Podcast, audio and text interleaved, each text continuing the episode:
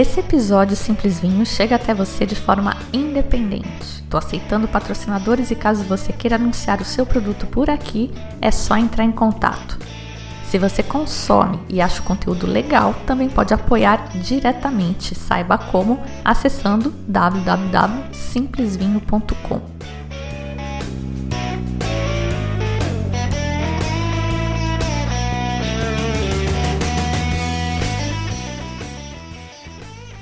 Olá, bem-vindos ao Simples Vinho, onde a gente desfruta toda a complexidade do vinho de forma simples, quase um bate-papo, e hoje num bate-papo internacional. Vou falar com o Miguel Abreu, da Quinta de Carapeços, da região de Vinhos Verdes, em Portugal.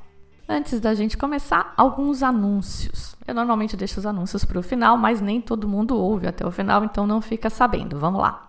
O primeiro anúncio é sobre o podcast com meta de engajamento, tema Espanha, e que vocês tinham que ir lá no Instagram e dar o seu like, comentar, enviar e salvar. A meta é 150 de cada uma dessas coisas: likes, comentários, envios e salvamentos. É uma meta bem modesta.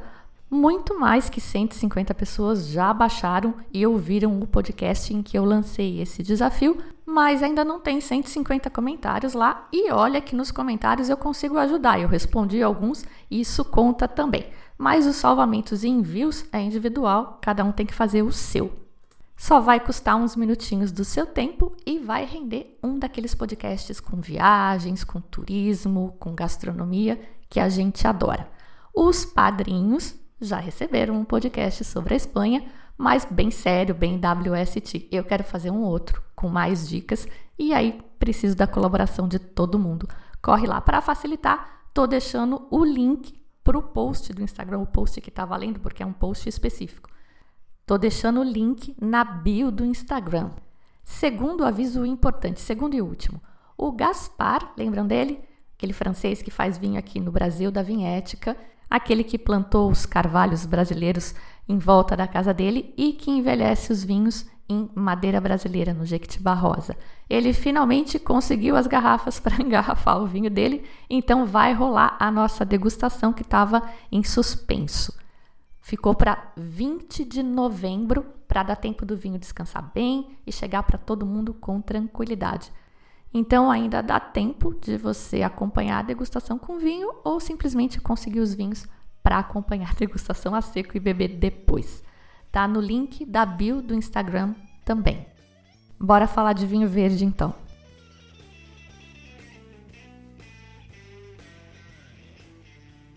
Bom, eu estou aqui hoje com um convidado especial, o Miguel. Ele é produtor de vinho verde tá lá na cidade do Porto falando com a gente e ele vai nos contar sobre a região de Vinho Verde. Miguel, obrigada de ter aceitado participar do programa. Seja muito bem-vindo ao Simples Vinho e eu queria que você começasse então se apresentando. Bom, o meu nome é Miguel Abreu e estou ligado à Quinta de Carapeços, eh, que é uma empresa familiar eh, produtora de vinhos verdes na zona de Amarante que é eh, cerca de 60 km para o interior, portanto, a leste do Porto, eh, e que fica exatamente no limite da região, no limite eh, este da, da região dos vinhos verdes, já que depois começa a região do, do Douro. É? Portanto, nós estamos aqui numa zona, diria, de transição entre as zonas dos vinhos verdes e o, o Douro somos separados por uma montanha que se chama Marão e nós estamos exatamente do lado de cá, do outro lado já é o Marão.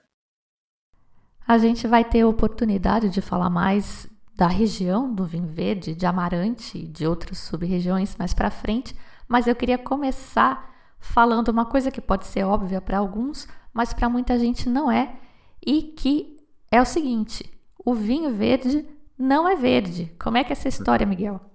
Bom, verde não é seguramente, porque nós temos vinhos brancos, rosés e tintos, e que têm a coloração normal de, de vinhos brancos, rosés e tintos. Um, É realmente uma designação que é um pouco estranha, vinho verde, porque é que aparece esta designação. Eh, há várias teorias, há várias, eh, há várias explicações que estão associadas a isto. Penso que não há nenhuma que seja verdadeiramente uh, aceite. Uh, pronto. Mas o que realmente é, é, é, notório é que as pessoas, mesmo aqui em Portugal, fazem a diferença entre vinho verde e vinho maduro. Sendo que o vinho maduro é, são todos os vinhos que não são verdes. Não é? Um vinho do Dão é maduro, um vinho do, do, do Alentejo, do Douro, todos esses estão englobados na categoria dos vinhos maduros, ou seja, todos aqueles que não são. Isso é da região mesmo, não é da característica do vinho. Não, é da região dos vinhos verdes. Portanto, quando nós falamos de vinho verde, é o vinho da região dos vinhos verdes. Agora, porquê é que se chama vinho verde? Porque é que o vinho verde não é, seguramente, como eu já disse há bocado, será pela paisagem ser verde, uma, uma, paisagem mais verde do que nas outras zonas, porque realmente Portugal, sendo um país pequeno como é, tem eh, uma, uma geografia totalmente diversa eh, e realmente a zona mais verde do país é esta, esta onde nós nos encontramos. Será por isso. Ou então será pelo facto, também é outra possível explicação, pelo facto de essas uvas, como eu há bocado dizia, que eram produzidas eh, através de um método que não permitiria que houvesse uma, um apuramento tão grande das uvas, não é? Eh, eu lembro-me que, que eram uvas que se conseguia retirar um grau de 9, 10 graus, quando hoje em dia podemos chegar aos 13, aos 14, 12, 13, quer dizer, é totalmente diferente. Não sei se seria isso também, quer dizer, o facto de eh, serem uvas que estando maduras, mas o, o grau de maturação, quando estavam maduras, não tinham, eh, digamos, um grau muito elevado e daí eventualmente ser considerados inverno. Não lhe sei dar e penso, e penso que ninguém tem uma explicação que seja absolutamente segura sobre uh, aquilo que realmente justifica esta designação. Uma coisa é certa, o vinho verde é um vinho que é produzido na região dos vinhos verdes. E verde não é, muito pelo contrário, tem alguns exemplares muito maduros, muito complexos.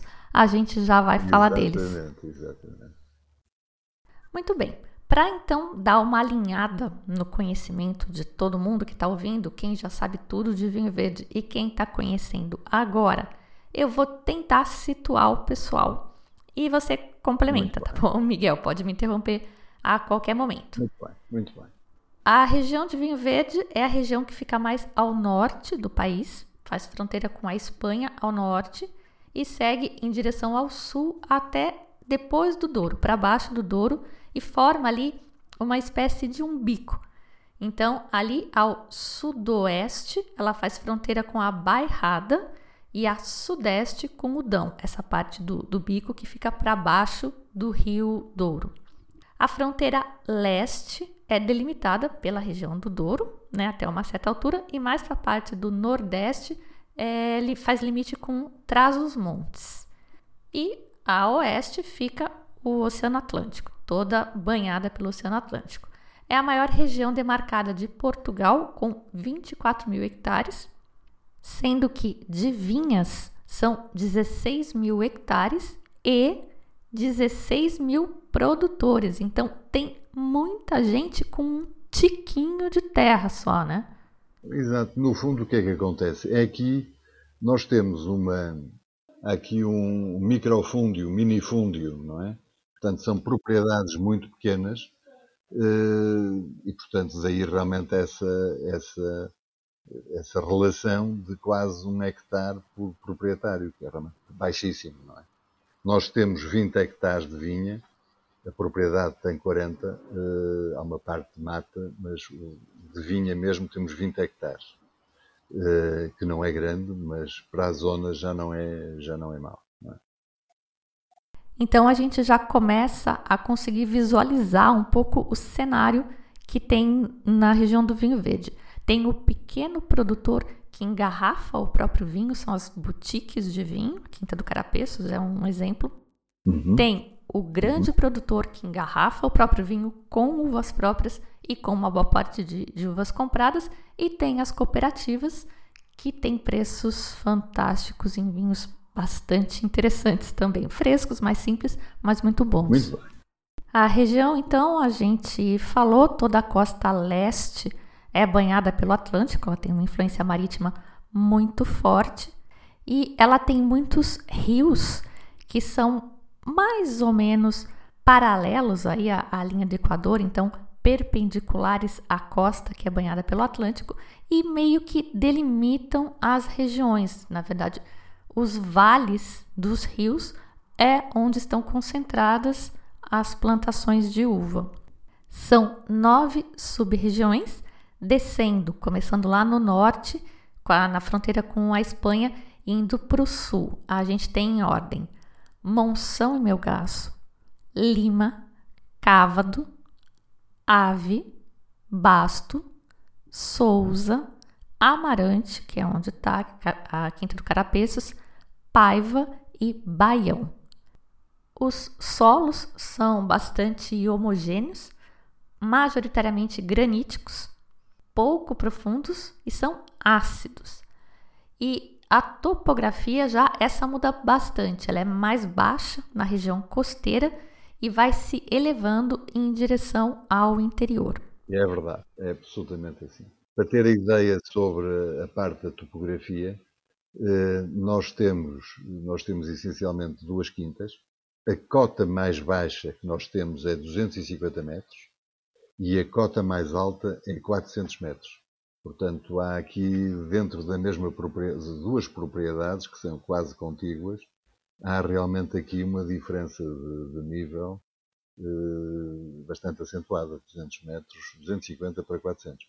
E realmente há, nós estamos numa, numa zona, apesar de tudo, bastante alta. Por exemplo, se nós formos ver uh, na Régua, que é uma, uma das zonas do, do, Douro, eles devem estar a uma cota de 100 metros ou qualquer coisa assim do género, não é?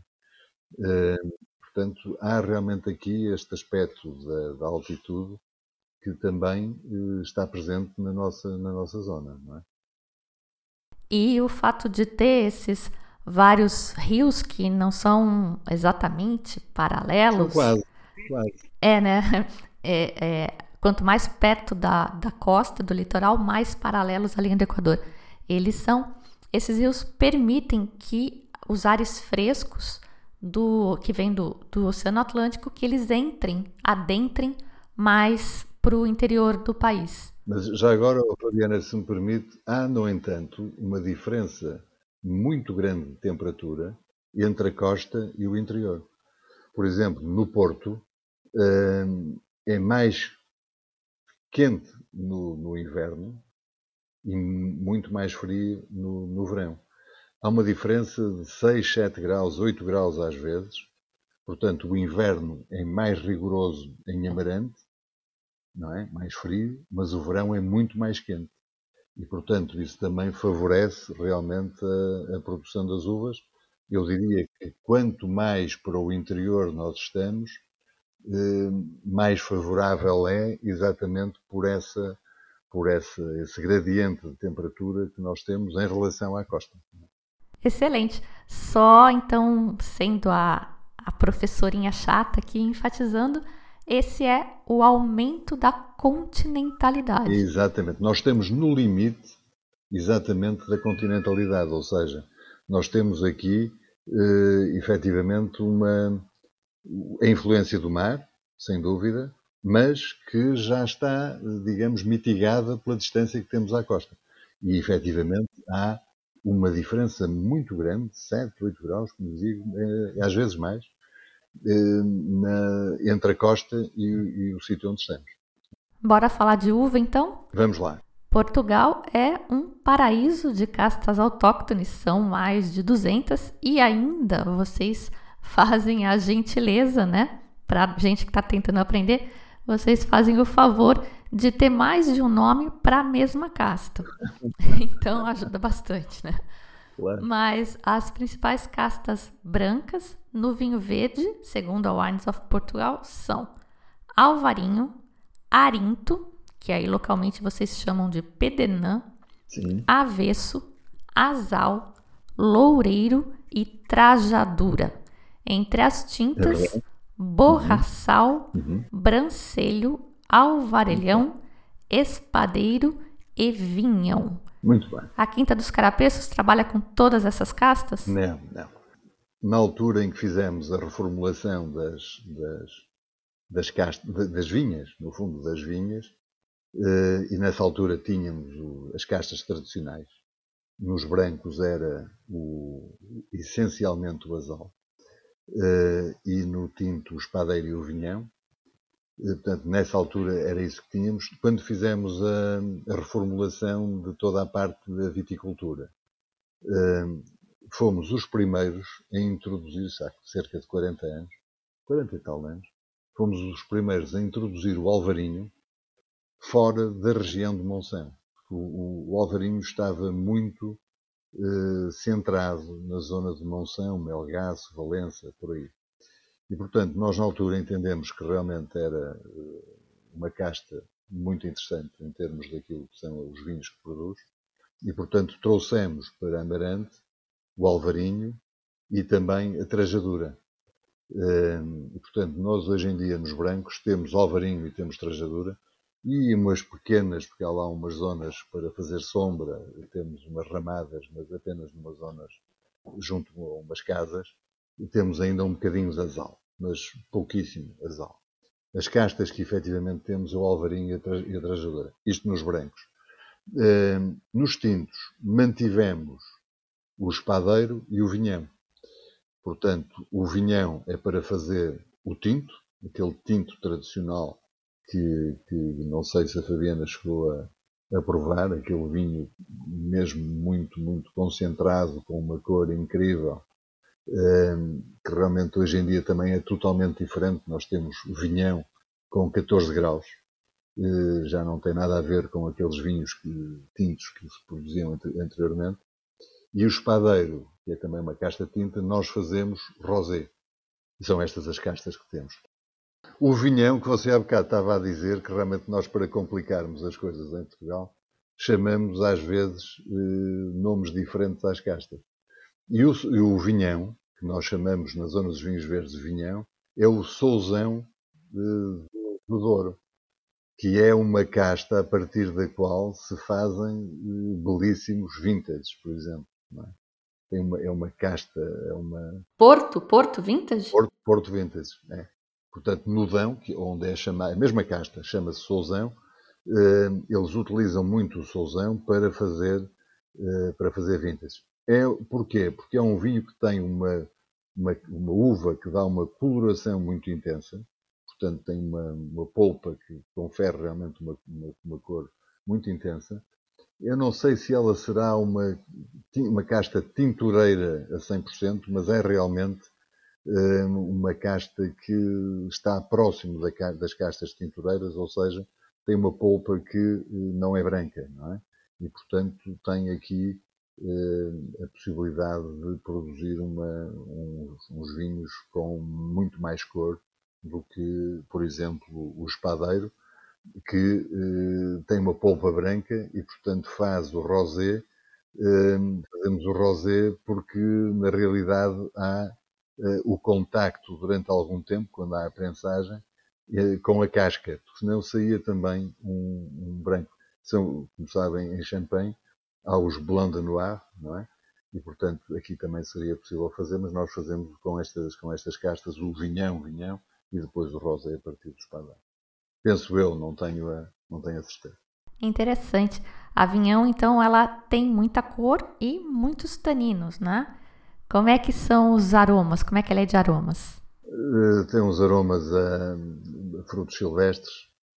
Uh, é curioso que nós fizemos uma edição de um vinhão com uma enologia diferente, porque este vinhão é feito tal e qual como se fazia há 200 anos. Quer dizer, aqui a enologia é praticamente inexistente. E há realmente uma, uma. Há clientes que adoram aquele vinho, não é? é curioso que eu acho que no Brasil vocês têm uh, um prato que casa uh, de uma forma absolutamente perfeita com o vinhão, que é a feijoada. Porque o vinhão é um vinho que tem, aquele, tem uma acidez equilibrada, tem uns taninos equilibrados, mas que são mais presentes do que num vinho tinto de outras regiões. E, portanto, nós aqui utilizamos esse vinho para pratos muito fortes, percebe? Do género sardinhas, pratos de caça, pratos de porco enchidos, coisas que são realmente muito fortes. Ele lampreia, casa muito bem com, com, toda, com toda essa gastronomia. E, e, e vocês têm aí esse, esse, prato fantástico que é a feijoada. Bem gordinho e difícil de harmonizar, difícil né? de harmonizar, mais ainda que precisa de, de, de um vinho que ajuda a digerir. E eu diria que tem uma harmonização absolutamente perfeita o vinhão com esse vosso fantástico prato tradicional que é a feijoada brasileira, que nós aqui também temos em Portugal, eh, imitada, como é evidente, por, por, feita por mãos muitas vezes de brasileiros, nossos irmãos que vivem aqui, e que, e que nós apreciamos muito exatamente na conjugação com o vinhão. Mas estava eu a dizer que o vinho, é verdade, mas o vinhão, por exemplo, nós fizemos uma experiência e já fizemos duas edições, de, de vinhão, que até chamamos, chamamos de souzão, para fazer a diferença, uh, e em que lhe damos uma enologia, fazemos uma enologia que é idêntica àquilo que, é feito no, no Douro, uh, com passagem em barrica e tudo isso, e fica um vinho absolutamente extraordinário. Portanto, eu penso Muito que hoje com toda esta nova viticultura e também com a, com as novas uh, técnicas enológicas, nós conseguimos dar um salto muito interessante. E não só nos brancos, onde sempre fomos mais conhecidos, mas também uh, no rosés e até nos tintos, conseguimos realmente ter uh, produções interessantes e com, com aceitação a nível do mercado. É? Muito legal. Algum espumante tinto? Chegamos a fazer um espumante tinto. De Souzão. De, exatamente, de vinhão. Depois não houve assim muita aceitação e deixamos de deixamos de ter, mas é fantástico, faz um, um é bem exótico, né? Bem diferente. É exótico, ouça, e é, eu gosto muito de espumante. Nós fazemos, nós temos atualmente espumante branco, bruto branco de Alvarinho e espumante rosé de Espadeiro. Uh, portanto, isso estamos neste momento a, a comercializar. Uh, chegamos a ter esse de vinhão, foi em talvez 97 ou 98, e é curioso que eu noutro tínhamos aí umas garrafas que estavam perfeitamente escondidas na adega. Eu no outro dia, outro dia provei essa coisa, ouça, absolutamente delicioso. Provei no, acompanhar uma lampreia em casa de uns primos meus e estava absolutamente fantástico. Repara, ao fim destes anos todos, foi degorjado em 90 e tal e, portanto, apesar de todo esse tempo, estava absolutamente sublime. Mas não há grande procura e, portanto, olha, não fizemos, não temos feito ultimamente. Mas é pena que realmente não haja, porque é um produto excelente. Maldito mercado. Maldito mercado. Mas muito comum isso, é eu já ouvi de vários produtores. Tem uma grande diferença entre o que você queria fazer, que até se acaba fazendo às vezes, né, meio de teimoso, e aquilo que você de fato faz porque você é. precisa fazer, porque Exatamente. você tem que atender é. o mercado, você precisa vender o seu vinho, todo mundo tem patrão. por exemplo, com o, nós temos um colheita tardia. Uh, já fizemos três ou quatro edições. Fazemos isto meramente por teimosia, é aquilo que está a dizer.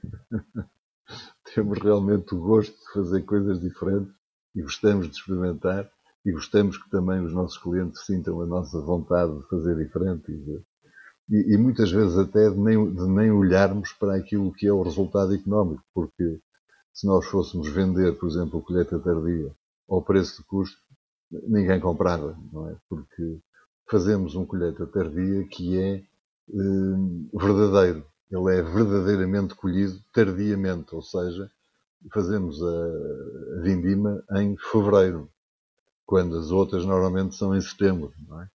E, portanto, deixamos uh, as uvas na vinha até aos primeiros dias de, de, de fevereiro. Bom, o que é que acontece? Acontece que em cada três anos perdemos duas produções, porque realmente se o inverno for muito chuvoso, for muito úmido, aquilo perde-se tudo, não é? Não tem jeito. Mas nos anos em que efetivamente nós conseguimos eh, que, a produção vinho faz um néctar fantástico, não é? Mas cá está, se fôssemos vender aquilo ao preço de custo, ninguém comprava. Caramba, Miguel, de cada três produções você perde duas, cara. Impressionante. Acho muito legal você falar isso e eu vou reforçar. Um produtor me chamou a atenção uma vez falando sobre custo-benefício. Ele disse: se você me perguntar, o meu melhor custo-benefício é o meu vinho mais caro, porque ele não é caro o suficiente. Ele tinha que ser muito mais caro. Tinha que ser muito mais caro. Os vinhos tinham que ser muito mais caros, para ser franco. É, muito amor envolvido. Parabéns. Vamos falar de castas então? Das castas. Muito bem. Ora bem, o Alvarinho é, para mim, a casta rainha da zona dos vinhos verdes. Existe apenas em Portugal e em Espanha, como disse há bocado. Uh, em Portugal, nesta zona dos vinhos verdes, em Espanha, na, na, na, zona da Galiza. Mas é uma casta de tal maneira interessante que hoje em dia começa a ser, uh, começa a expandir-se para não só dentro de Portugal e noutras zonas de, de Espanha, mas até para fora. Portanto, é para mim claramente a melhor casta branca que nós temos. É uma casta que não produz muito, mas que tem uma qualidade, do meu ponto de vista, realmente diferente. Eh, tem a possibilidade de amadurecer eh, bem e, portanto, as graduações são na ordem dos 13, 13,5. Para ter uma ideia, numa parcela, o ano passado, nós tivemos 16 graus. Era uma parcela mais protegida e, portanto, houve uma maturação tão, tão grande que eh, nessa, nessa particular parcela eh, deu uma graduação de 16 graus. Portanto, tem... E você pode fazer um vinho com essa graduação? Um vinho verde? Pela... Fazemos, luteamos, não é? Eh, luteamos hum. e, portanto, essa pequena quantidade que veio com essa, que saiu com essa, com essa graduação, depois é introduzida no lote e, portanto, fazemos, fazemos a diluição desse, desse grau mas, portanto, é uma casta extraordinária, uh, tem aromas uh, muito tropicais, uh, portanto, é realmente uma, uma casta extraordinária. Depois temos o, a trajadura, que a trajadura que eu considero também uma, não é a segunda, talvez o avesso. Gosto muito de avesso. Há pessoas que gostam muito do loureiro, o avesso. Eu penso que a trajadura é uma, é, um, é uma, uma, casta muito interessante, mais neutra em termos de, de, aromas, por exemplo, mas que tem uma, uma estrutura muito interessante, muito, muito equilibrada, mesmo a parte da relação entre acidez e, e grau, e que, portanto, faz com que, quando aparece nos vinhos, nós temos alvarinho trajadura, por exemplo, em que há 70% e Alvarinho, cerca de 70% e 30% de, de, de trajadura, equilibra muito bem a trajadura, percebe? E há realmente até pessoas que preferem, eh, talvez menos conhecedoras eventualmente, mas que preferem o Alvarinho trajadura ao Alvarinho. É um vinho mais fácil. Nós temos uma gama de entrada que é a Eira dos Mouros, onde temos a inversão dessa, dessa fórmula. Temos mais trajadura e menos, e menos alvarinho, e, e, realmente produz uns vinhos com menos graduação, na ordem dos 12 graus, mas que têm uma aceitação muito grande porque realmente essa presença da trajadura lhes confere um, um aroma e uma, e uma prova muito agradáveis. Depois, se formos para, o, para, para, os tintos, eh, eu nem falo no asal porque realmente é tão pequeno que não, não tem significado. Eh, nos tintos, nós temos então o vinhão, que é aquela, aquela casta que produz esse vinho eh, extraordinário e único, que é, que é realmente o vinhão tradicional.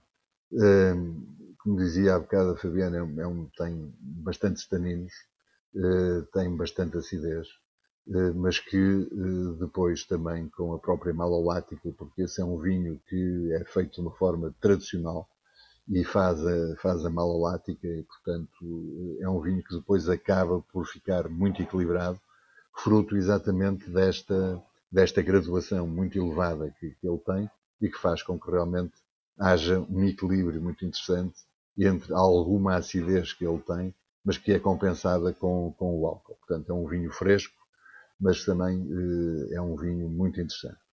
O espadeiro é uma casta, eh, como é que eu lhe dizer, é a casta mais tardia que nós temos. Portanto, é a casta que é colhida em último lugar eh, e por isso é aquela que é utilizada até para se fazer o colheita tardia. Eh, portanto, tem uma película muito resistente, daí ela aguentar. Ah, então é um colheita tardia é, tinto. É Olha é que interessante, eu tinha assumido não, que era não, branco. É feito a partir do espadeiro também é uma. Nós fomos o primeiro na região dos vinhos, os primeiros, a fazer uma colheita tardia. E está a dizer, e bem, é a partir de uma casta tinta. Portanto, porquê? Porque realmente tem a película, que é uma película mais grossa, que resiste, portanto, melhor a toda, toda a intempérie. Hum, talvez exatamente porque é a casta que tem uma que amadurece mais tarde. E, portanto, a natureza assim a definiu. Portanto, é, é mais, mais resistente. Casca grossa. Casca, casca mais grossa, exatamente, mais resistente um, do que as outras e, portanto, permite realmente esse amadurecimento, ou antes, faz com que seja possível que, que haja uma maturação mais tardia. É uma casta que não é fácil trabalhar. Uh, nós temos realmente que levar ao extremo eh, a maturação. Temos que ter muita paciência e deixar com que realmente ela vá até ao limite, porque se não o fizermos, os vinhos traduzem-se numa acidez um bocadinho excessiva. Como nós temos realmente essa, esse conhecimento da casta e temos esse cuidado de a deixar maturar, conseguimos ter vinhos com 12,5, 13 graus e com uma acidez muito equilibrada que faz com que realmente seja um vinho também muito interessante, com uma frescura muito presente, uh, uma frescura natural, uh, associada exatamente à, à, acidez dela. Esse é o colheita tardia, está falando. O, e o espadeiro. O, o vinho, o, espadeiro rosé. Uh, portanto, aí fica um equilíbrio também muito interessante. Já agora, uh, regressando um bocadinho atrás ao, ao colheita tardia, o colheita tardia eh, acaba porque quando as uvas ficam na, na vinha, o que acontece é que desidrata e, portanto, toda a parte de água eh, vai, vai, vai, vai saindo. E o que é que fica? Fica o teor em açúcar e fica o teor em acidez. E, portanto, este colheita tardia é muito interessante porque tem naturalmente muito açúcar e tem naturalmente muita acidez. E, portanto, quando você, quando nós produzimos uh, o vinho, ele que teria uh, um potencial de, de, de fermentar-se até ao fim, teria 30 graus, 27, 28 graus. Uh, nós paramos a fermentação quando chega aí aos 13 e ele fica naturalmente com 80, 80 e tal gramas residual, de açúcar residual, mas que não se nota. Você não nota, não nota porque ele ao mesmo tempo tem a acidez que uh, ficou na, na, na, uva. São realmente experiências muito interessantes, são, são desafios muito interessantes a produção destes vinhos, porque não há duas colheitas iguais, há uma, é esse um bocado, é esse mesmo o nosso lema, não há duas colheitas iguais, e portanto todos os anos temos que Hum, perceber que uvas é que temos, o que é que, o que, é que está a acontecer, para podermos realmente ter um, uns vinhos que aí temos a preocupação de manter um perfil idêntico. Não há vinhos iguais, há vinhos com um perfil idêntico, que é isso que realmente nós tentamos fazer, eh, apresentar perante o consumidor vinhos que, não sendo iguais, repito, têm a pessoa vê que está a beber um quinta, um quinta de carapés. Percebe que é um vinho. Tem a personalidade, mas não é o mesmo vinho. É impossível, Fabiana, é impossível. São os gêmeos idênticos que não são idênticos, a gente sabe, né? É realmente assim. É assim. Eh, não conseguimos fazer de outra maneira porque são vinhos naturais, não é? São vinhos naturais. Muito legal. Uma curiosidade agora. A literatura da região de vinho verde fala muito em varietais. Uhum. O Alvarinho de Monção e Melgaço, o Avesso de Baião, o Espadeiro de Amarante, o Azal de Basto, a Loureiro de Lima. E Portugal, na verdade, é conhecido como um país de blends, né? É uma peculiaridade da região de vinho verde? Ora bem, o, os blends conseguem-se com, com, com, a junção de várias castas, não é? Portanto, nós podemos ter varietais, eh, vinhos varietais em todas, em todas as zonas, e temos, mas agora há mais gente a fazer isso, há mais gente a fazer monovarietais. Eh, há realmente essa, essa tendência. E a gente pode visitar aí? Como é que é? Nós temos, temos uma casa onde efetivamente fazemos eh, provas e podemos receber clientes, jornalistas, mas sob marcação, porque fazemos eventos e fazemos provas para, para um número reduzido de, de, de pessoas. Fazemos isso uh, com todo o gosto. Nós somos pequenos em tudo, não é? Pequenos na produção e, e pequenos, mas no fundo tentamos realmente fazer diferente. Uh, e quando as pessoas são recebidas, são recebidas como amigos e família. É, e acolhemos as pessoas em casa. podemos ir até às 15 pessoas ah, essa visita pequena é a melhor visita que tem, é onde a gente mais aprende. Vou aparecer por aí. Tem que aparecer, tem que aparecer, tem que aparecer aqui. Está desde já convidada. E quem ficou curioso, quiser provar seus vinhos, onde a gente encontra aqui no Brasil? Olha, nós temos feito uh, vendas pontuais para o Brasil.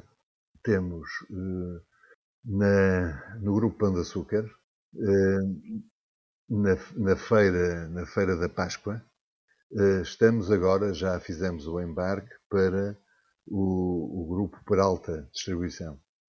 Mas são situações muito pontuais, não é? Portanto, nós eh, gostaríamos de eh, conseguir realmente uma presença mais efetiva nesse mercado, porque é um mercado extraordinário, onde hum, há pessoas que têm muito conhecimento de vinho. O brasileiro conhece muito de vinho e, portanto, é para nós, seria para nós muito interessante conseguir ter uma presença mais assídua no, no, no vosso mercado. Excelente, Miguel. Muito obrigado por dar essa canja aqui para gente.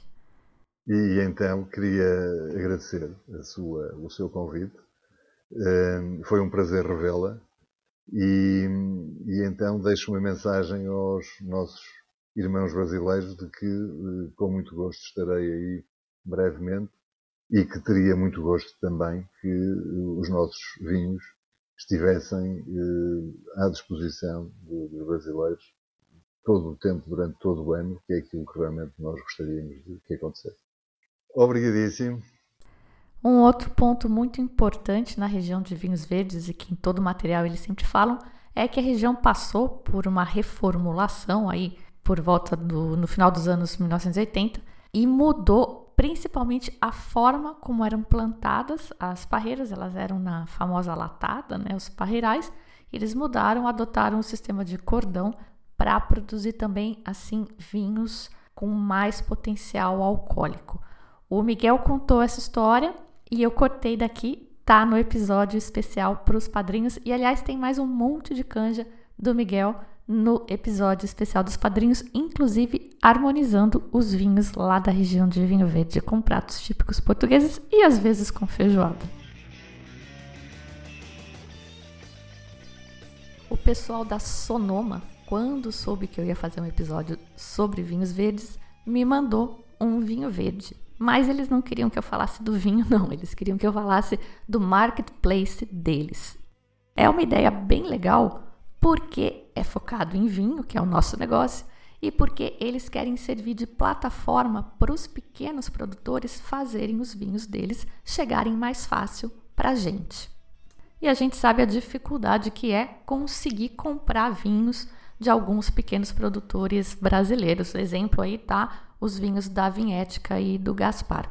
Um diferencial legal é a entrega em até uma hora e meia, mas o catch é que ainda está focado na Grande São Paulo só, mas eles pretendem expandir até o final deste ano para algumas cidades chaves.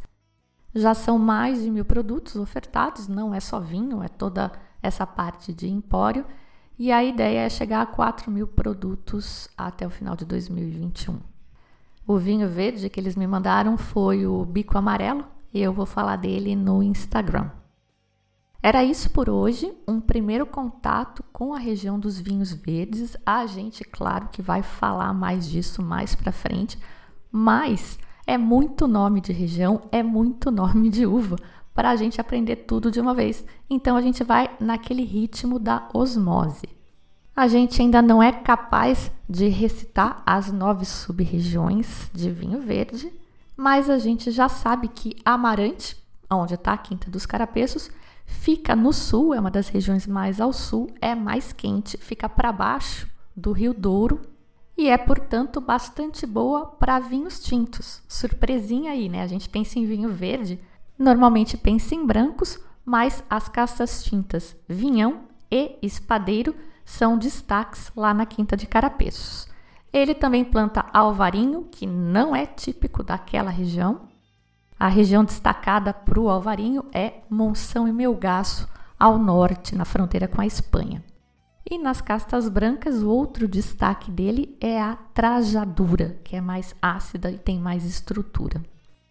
Não sei se todo mundo notou que eu perguntei a ele sobre a avesso. A avesso é uma uva branca que teoricamente vai bem na região de Amarante, onde ele está, e ele disse que ele não tem e que ela vai melhor em Baião, de fato, a região destacada para avesso é baião e avesso é um vinho que é muito legal.